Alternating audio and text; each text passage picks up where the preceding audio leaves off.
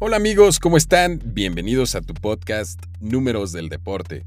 Muchas gracias por estar aquí, mi nombre es Marcos Gutiérrez y hoy te traigo un episodio completamente dedicado a la NFL. Disfruté mucho realizando este episodio ya que tengo apenas mm, unos 10 años que verdaderamente me volví aficionado a este deporte y fue muy interesante descubrir todos estos datos de los que te vengo a contar, de los cuales si eres muy fan, seguramente este episodio te va a encantar, pues te hablaré de algunos récords de la liga, tanto deportivos como económicos. Y si no eres muy fan pero te gustaría aprender sobre este deporte, quédate, pues te hablaré sobre el sistema de juego que tiene la liga y los orígenes de este deporte. No se diga más, comencemos.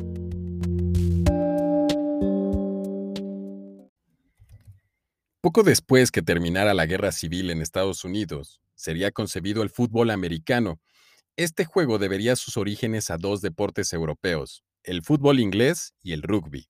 Se jugaría oficialmente por primera vez en el año de 1869 en un duelo disputado entre la Universidad de Rutgers y New Jersey.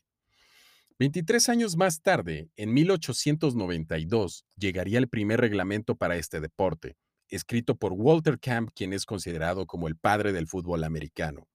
Walter era estudiante de Yale y periodista deportivo. Fue hasta el año de 1920 que se creó con 11 equipos en su administración la American Professional Football Association, que un año más tarde cambiaría su nombre a American Professional Football League para nuevamente modificarse en 1922 al nombre que hoy conocemos como National Football League. Sin embargo, el deporte no tomaría relevancia hasta después de la Segunda Guerra Mundial. Debido al éxito y popularidad que se comenzaba a generar a mediados de los 50, un grupo de empresarios muy adinerados intentaron adquirir una franquicia dentro de la NFL, cuestión que les fue impedida una y otra vez, este hecho provocó que estos empresarios crearan en 1960 una nueva liga llamada American Football League, la cual contaría con ocho franquicias. Eso desataría una guerra económica y comercial con la NFL. Pelearían por ver quién contaba con el mejor espectáculo y quién podía despertar el mayor interés del público. Por otra parte, lucharían por hacer las mejores contrataciones, siendo la AFL la primera en apostar por los jugadores afroamericanos, además de reclutar a sus prospectos en universidades que inicialmente habían sido descartadas por la NFL. El primer ajuste importante al reglamento también se da en este año. La fusión de ambas ligas, engrosadas por 24 equipos en total, llegaría en el año de 1966 en un acuerdo firmado por Lamar Hunt, fundador de AFL y propietario de los Kansas City Chiefs, y el gerente de los Dallas Cowboys, Tex Schramm. A partir de aquí, las ligas tendrían un draft común y organizarían un partido al final de la temporada para que se decidiera, de entre ambas ligas, al gran campeón. ¿Ya adivinaste el nombre de este evento? Así es, el Super Bowl.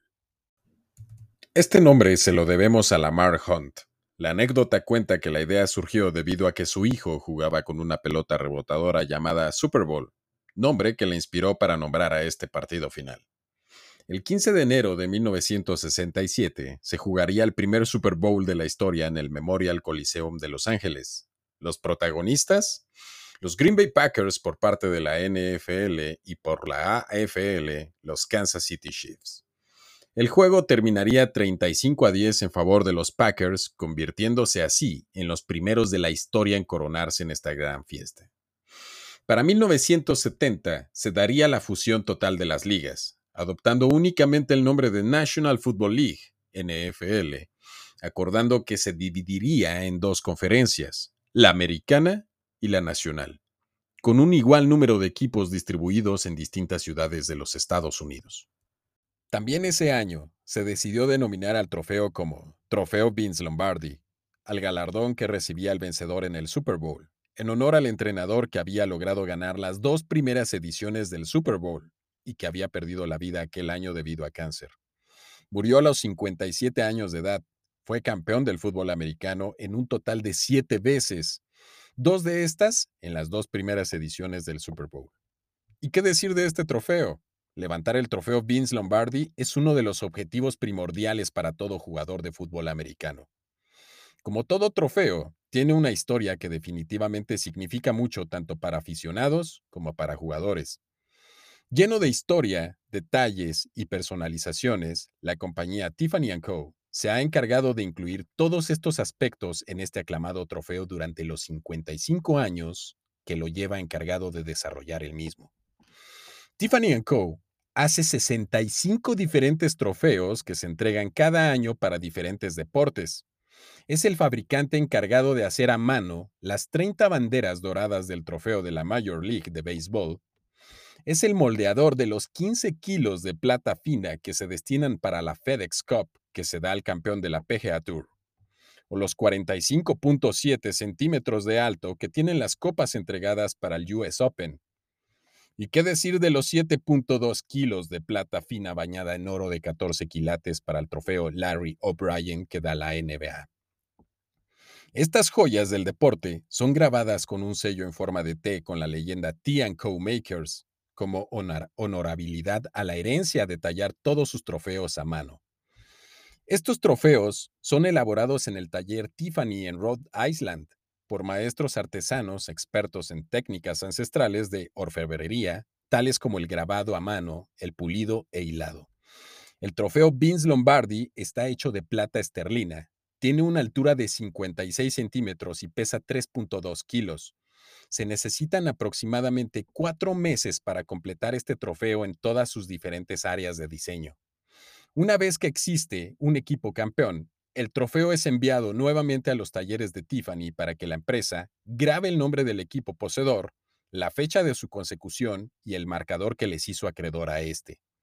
Todos estos aspectos hacen una combinación para que el trofeo Vince Lombardi llegue a una valoración de 50 mil dólares. Regresando a la historia, la NFL continuó creciendo, expandiéndose varias veces hasta su actual estructura de 32 franquicias o 32 equipos, mientras que el Super Bowl se ha convertido en algo más que un simple campeonato de fútbol americano. Tratándose de uno de los eventos más televisados anualmente en los Estados Unidos, se ha convertido en una principal fuente de ingresos publicitarios para las cadenas de televisión que la han retransmitido y ha servido de catapulta a los publicistas para iniciar grandiosas campañas de publicidad de nuevos productos.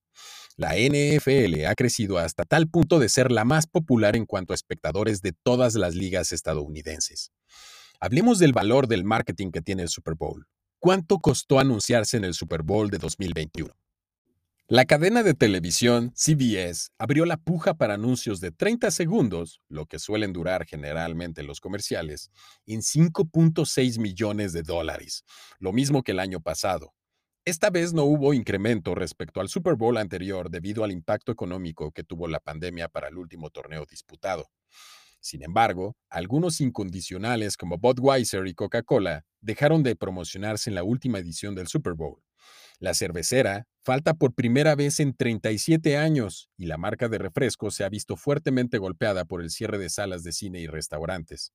Pero donde para algunos hay desgracia, para otros hay oportunidad, pues PepsiCo y Beer Room Inc., empresa de ventas de coches usados online, ocuparon las vacantes disponibles.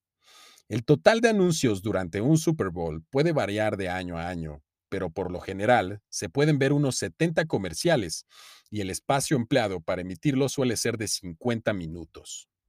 Pero, ¿cuánto invierte una empresa en el Super Bowl? Déjame te cuento el top 5 de los anuncios más caros de la historia del Super Bowl. En quinto lugar está Amazon, con un promocional de su producto Alexa. Esto en la edición de Super Bowl de 2019 con una inversión de 15.6 millones de dólares para 90 segundos de anuncio. En el cuarto sitio está Chrysler, con una inversión de 16 millones de dólares para 120 segundos de comercial. En el tercer lugar está Ford, con una inversión de 16.2 millones de dólares para 90 segundos de anuncio. En el segundo sitio está una empresa de materiales de construcción llamada 84 Lumber. En el Super Bowl de 2017 invirtió 16.2 millones de dólares para 90 segundos de promocional. Y en primer lugar tenemos nuevamente a Amazon, con un promocional otra vez de su producto Alexa, esto en la edición 54 del Super Bowl en 2020, con una inversión de 16.8 millones de dólares para 90 segundos de anuncio. Para la edición del próximo Super Bowl, que se jugará en Las Vegas, en el Allegiant Stadium de los Raiders, La cadena de televisión CBS ha abierto ya la puja de los 30 segundos de anuncio en nada más y nada menos que un nuevo récord de 6 millones de dólares. Pero ¿por qué tiene tanto éxito la NFL a comparación de otros deportes en tierras americanas? Una de las razones que ha diferenciado a la NFL respecto a otras grandes ligas estadounidenses es la aparente paridad entre sus 32 equipos. A pesar de esto, ha habido equipos dominantes de vez en cuando, la liga ha sido citada como una de las pocas en las que cualquier equipo tiene posibilidades reales de ganar el campeonato cada año. El acuerdo laboral que fue llevado entre la liga y la unión de jugadores es un acuerdo que instaura un sistema de tope salarial, así como el reparto de dividendos entre todos los equipos.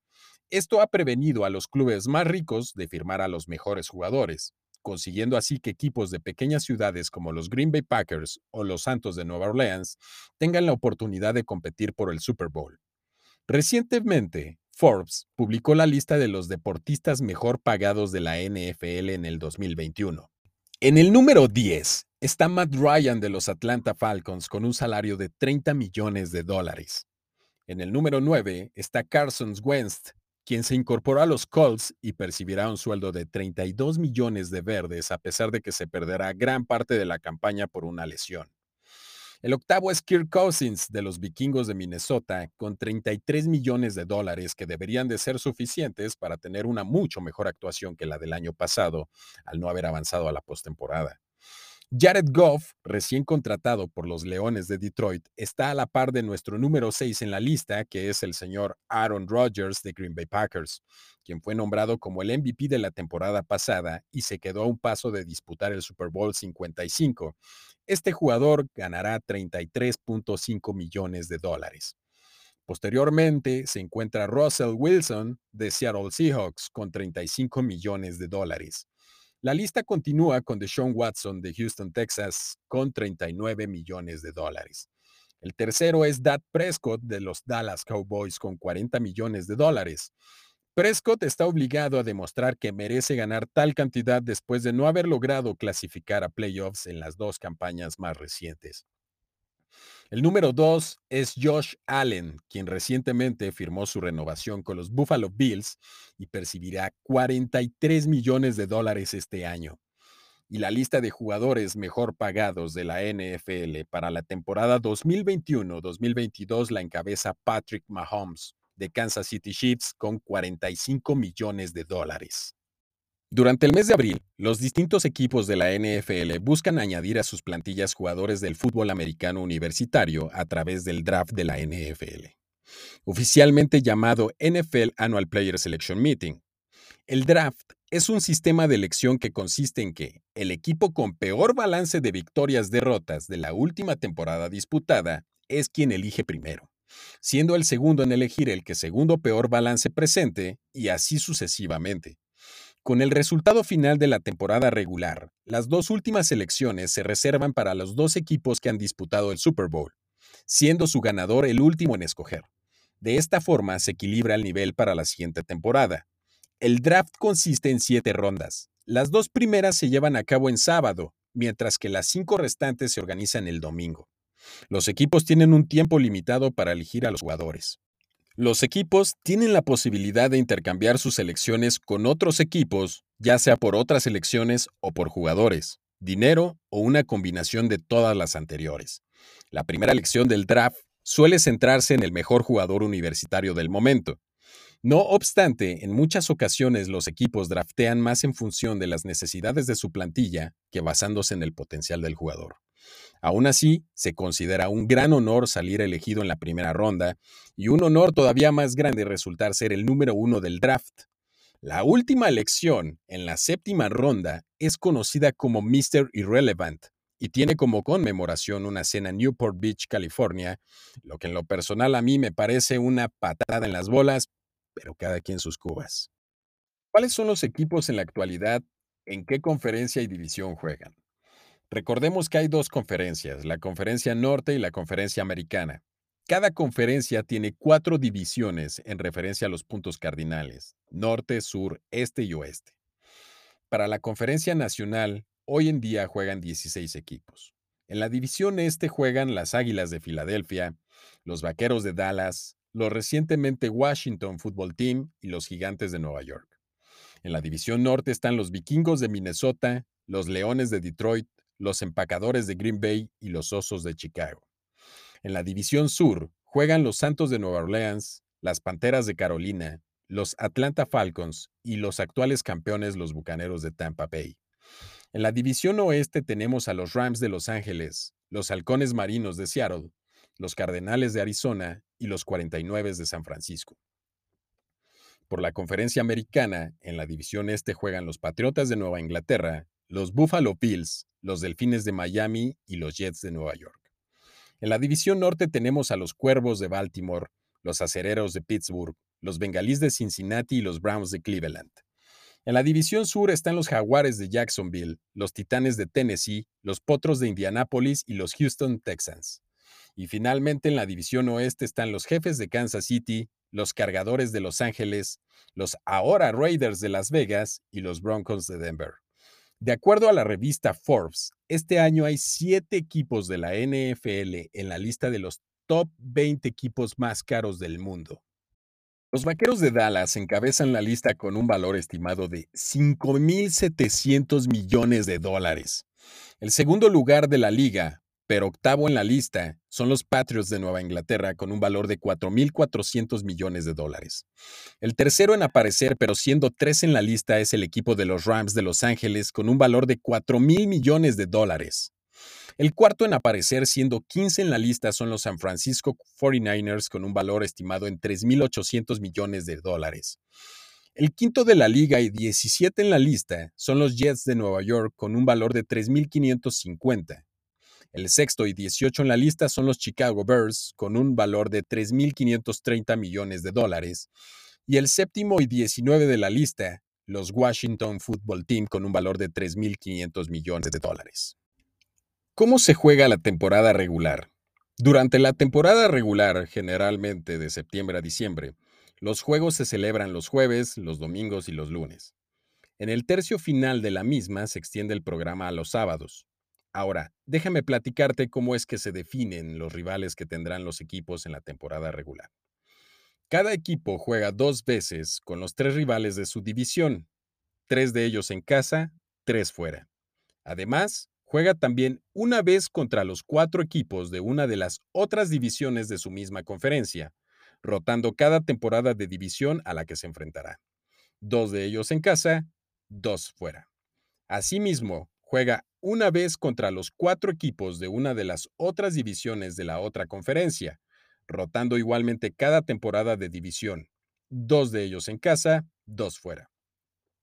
Por último, también juega contra equipos de las otras dos divisiones de su misma conferencia, a las cuales no se ha enfrentado, aunque solamente contra los dos equipos de dichas divisiones que hayan terminado en la misma posición que este equipo en la temporada anterior.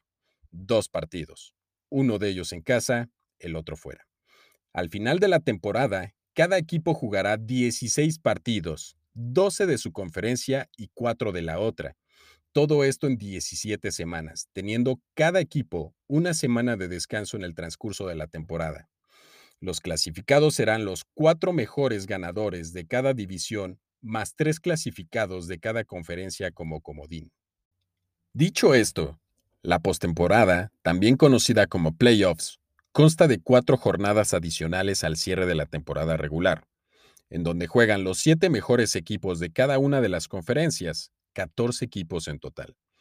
Para colocar esos 7 equipos en la llave de eliminación, hay que considerar que el que haya quedado como mejor ganador de la división en la temporada regular tendrá una semana de descanso mientras se lleva a cabo la ronda de comodines, dándole un pase automático a lo que podríamos llamar la semifinal para disputar el título de conferencia y ganar el pase al Super Bowl.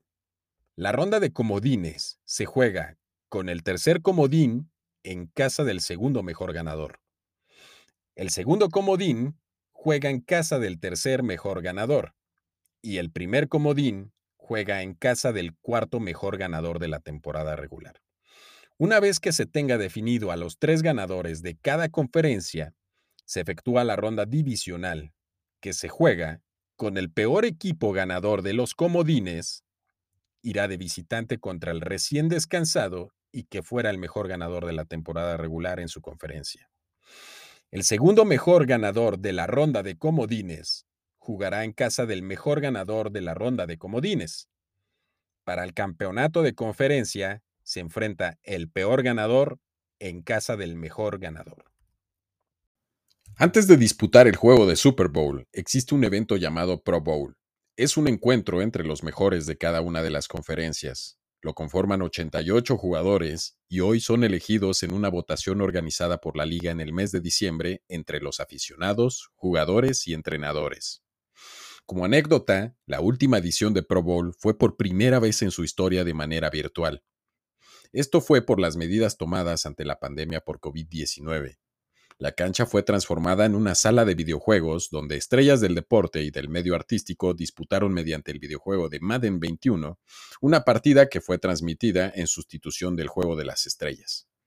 Para la próxima temporada, la NFL anunció que el Pro Bowl 2022 será disputado en el Allegiant Stadium de Las Vegas, quienes también serán anfitriones del draft de ese año. Hablemos de cuánto cuesta asistir a un Super Bowl. En la plataforma de boletos en línea SeatGeek, el precio promedio de reventa para la última edición del Super Bowl fue de 6.785 dólares.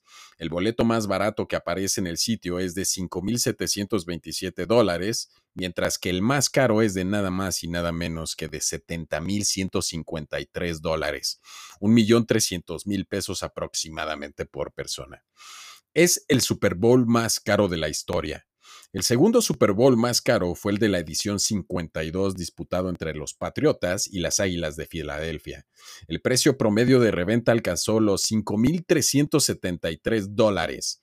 La edición siguiente, el Super Bowl 53 entre los Rams de Los Ángeles y los Patriotas nuevamente, fue la tercera más cara con 4.657 dólares por persona. Otros récords económicos no deportivos tienen que ver con lo que se genera en el espectáculo de medio tiempo del Super Bowl. Si bien desde 1967 hasta mediados de los 80 únicamente se utilizaban bandas estudiantiles características del país norteamericano, ahora podemos ver en la cartelera del espectáculo de medio tiempo a artistas consolidados y que, en gran parte, su participación en este evento los catapulta a la cima más alta. Recordamos nombres como Michael Jackson, Prince, Madonna, Bruno Mars, Lady Gaga, Katy Perry, Shakira, J. Lowe, entre muchos más que han deleitado a los fanáticos en los diferentes estadios y en los millones de hogares donde se transmite el juego.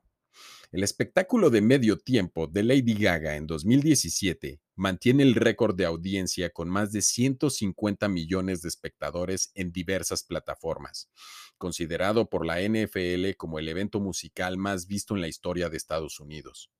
El espectáculo de medio tiempo más costoso ha sido el de la antepasada edición, el Super Bowl 54, con Jennifer López y Shakira como protagonistas, con 13 millones de dólares de producción. Siguiendo la tónica de récords de Super Bowl, te voy a mencionar los más increíbles ahora sí deportivamente hablando. Cuatro han sido el número de Super Bowls consecutivos que alcanzaron los Buffalo Bills para culminar las temporadas de 1990 a 1993. Aunque los Bills perdieron el gran partido en las cuatro ocasiones, ningún otro club en la historia del Super Bowl ha alcanzado el gran juego en tantos años consecutivamente. Solamente un jugador ha lanzado un pase de anotación y atrapado un pase de anotación durante el mismo partido en un Super Bowl. Lo hizo Nick Foles, quien logró la hazaña con los Philadelphia Eagles en su triunfo de Super Bowl 52 sobre los Patriotas de Nueva Inglaterra por 41 a 33. El equipo que más puntos ha hecho en un Super Bowl fueron los San Francisco 49ers con 55 puntos. El mayor regreso fue para los Patriotas cuando perdían 28 a 3 y terminaron ganando 34 a 28 contra los Falcons. Más touchdowns en un juego fue en el partido de los 49ers contra los Broncos con un total de 8. La serie que tomó más tiempo fue por parte de los New York Giants con 9 minutos y 59 segundos. La mayor cantidad de primeros y 10 en un juego fue en el partido entre los Patriotas de Nueva Inglaterra y los Falcons en el Super Bowl 51 con un total de 37. Más intercepciones en un juego fueron cinco en total por parte de Tampa Bay Buccaneers contra los Raiders en el Super Bowl 37. Y no podemos omitir al mayor ganador de todos los tiempos de la historia de la NFL y los récords que también ha dejado en partidos de Super Bowl. Estoy hablando de Tom Brady. Es el primer jugador de un equipo de cualquier liga profesional de Estados Unidos, llámese la NFL, MLB, NBA la NHL, en ganar títulos para dos equipos diferentes después de cumplir 40 años. Tiene más Super Bowl que cualquier equipo de la NFL.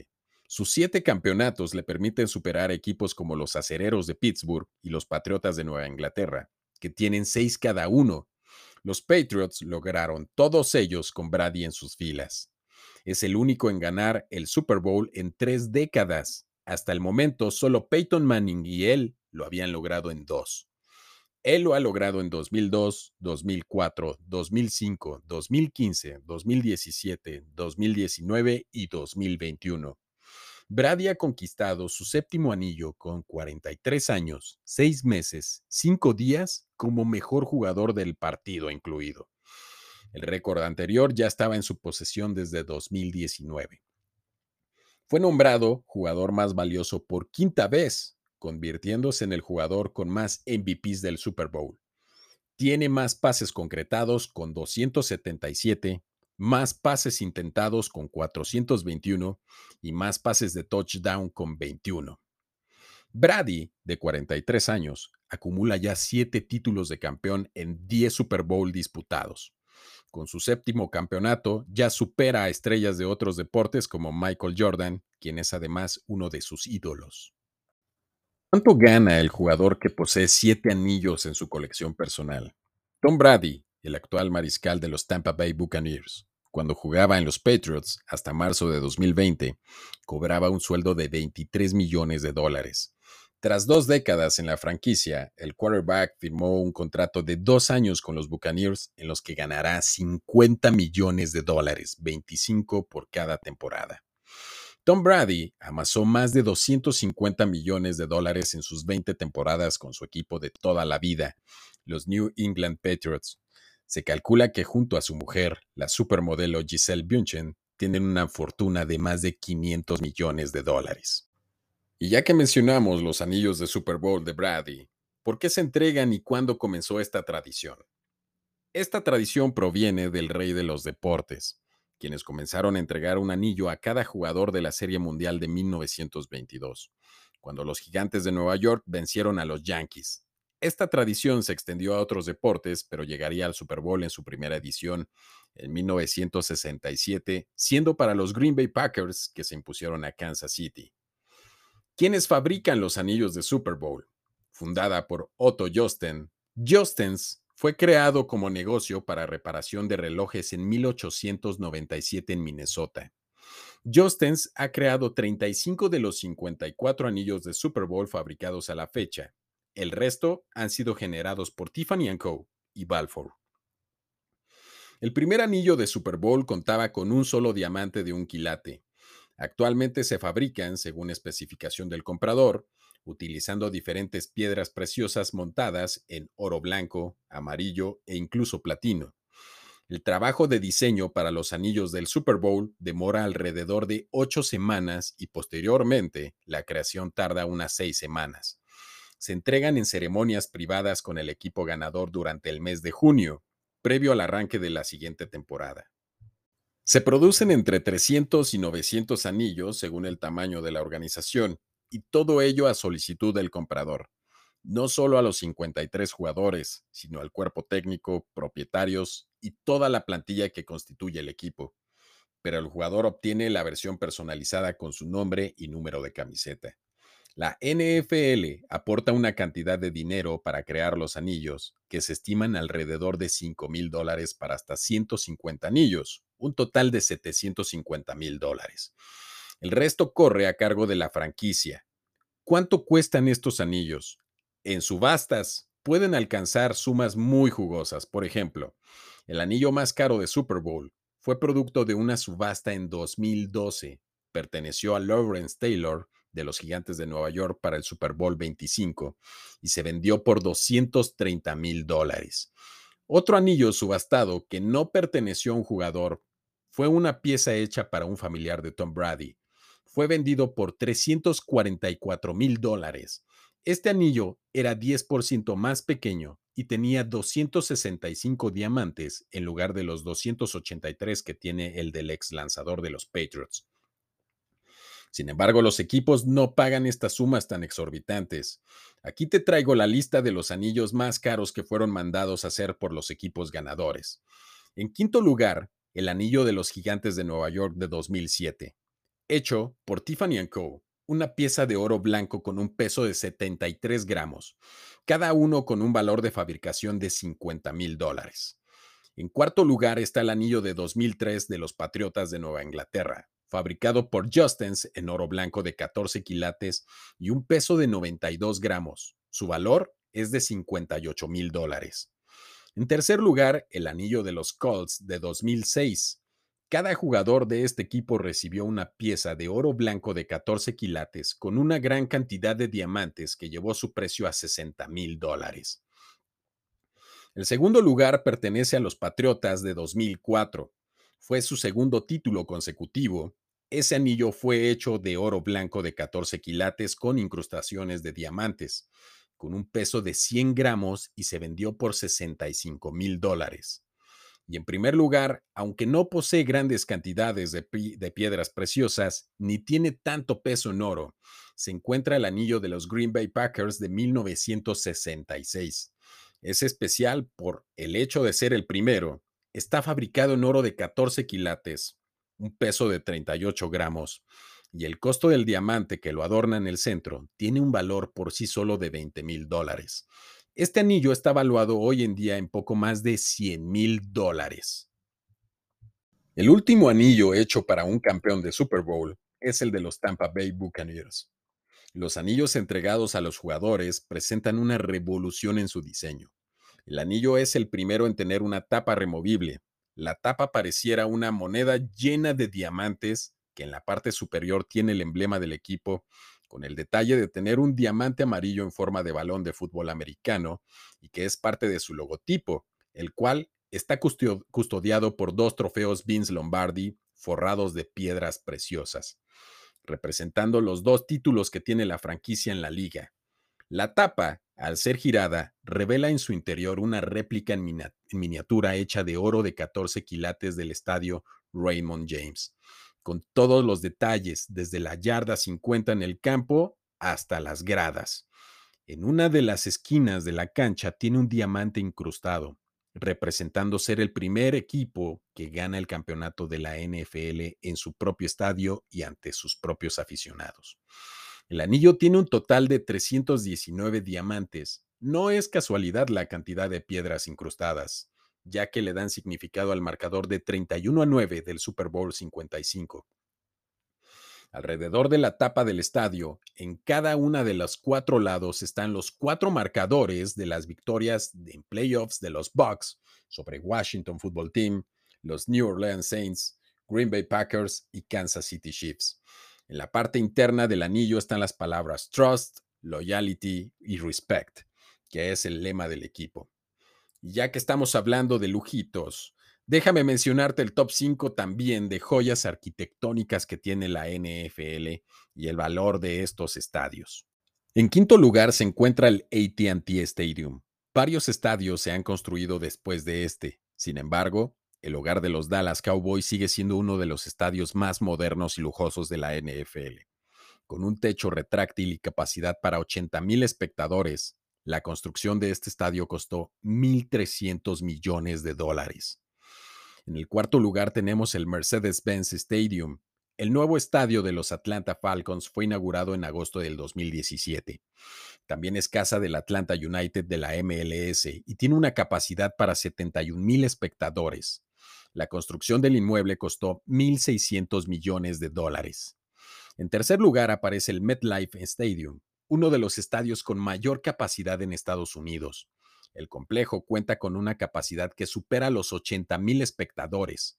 Ubicado en Nueva Jersey, tiene la particularidad de ser el anfitrión de los partidos de dos franquicias de la NFL, los Giants y los Jets. La construcción se completó en el 2010 y costó 1.700 millones de dólares. El segundo estadio más costoso de la NFL es el nuevo hogar de Las Vegas Raiders. Este inmueble, desafortunadamente para los aficionados del ex equipo de Oakland, no ha podido recibir fanáticos. El Allegiant Stadium se estrenó en el 2020. Tiene un aforo de 65 mil personas y costó 1.900 millones de dólares. Y el primer lugar se lo lleva el reciente inaugurado SoFi Stadium en Los Ángeles. La construcción del complejo tuvo un precio de 5 mil millones de dólares, lo que sería algo así como 99 mil 600 millones de pesos mexicanos. Su tecnología de primera lo vuelve un estadio sumamente atractivo. Más allá de la capacidad y de su diseño particular en el exterior, un signo distintivo del SoFi Stadium es que tiene en su interior una pantalla de 360 grados que es la más grande y tecnológica del mundo. Se la conoce como de Oculus y tiene 4K. Por esta razón es exclusiva en todo el planeta. Y ya para cerrar este episodio, te traigo el top 5 de los equipos que tienen más fanáticos en suelo azteca. En México, son los acereros de Pittsburgh el equipo que más apoyo tiene por parte de la afición azteca. En segundo lugar se encuentra el equipo de los Vaqueros de Dallas. El tercer lugar lo ocupan los Patriotas de Nueva Inglaterra. En cuarto lugar los 49ers de San Francisco y en quinto lugar los Delfines de Miami. Bueno amigos, fue un largo episodio, espero de verdad que te haya gustado. Sigue mi podcast, activa la campanita para avisarte cuando esté listo el siguiente episodio. Quiero agradecerte por quedarte hasta el final. Te dejo mi Twitter donde estaré subiendo hilos de información y estadísticas en temas deportivos, el cual es arroba deportes números y donde puedes escribirme tus comentarios de este podcast. De verdad, de verdad, fue un placer. Mi nombre es Marcos. Adiós.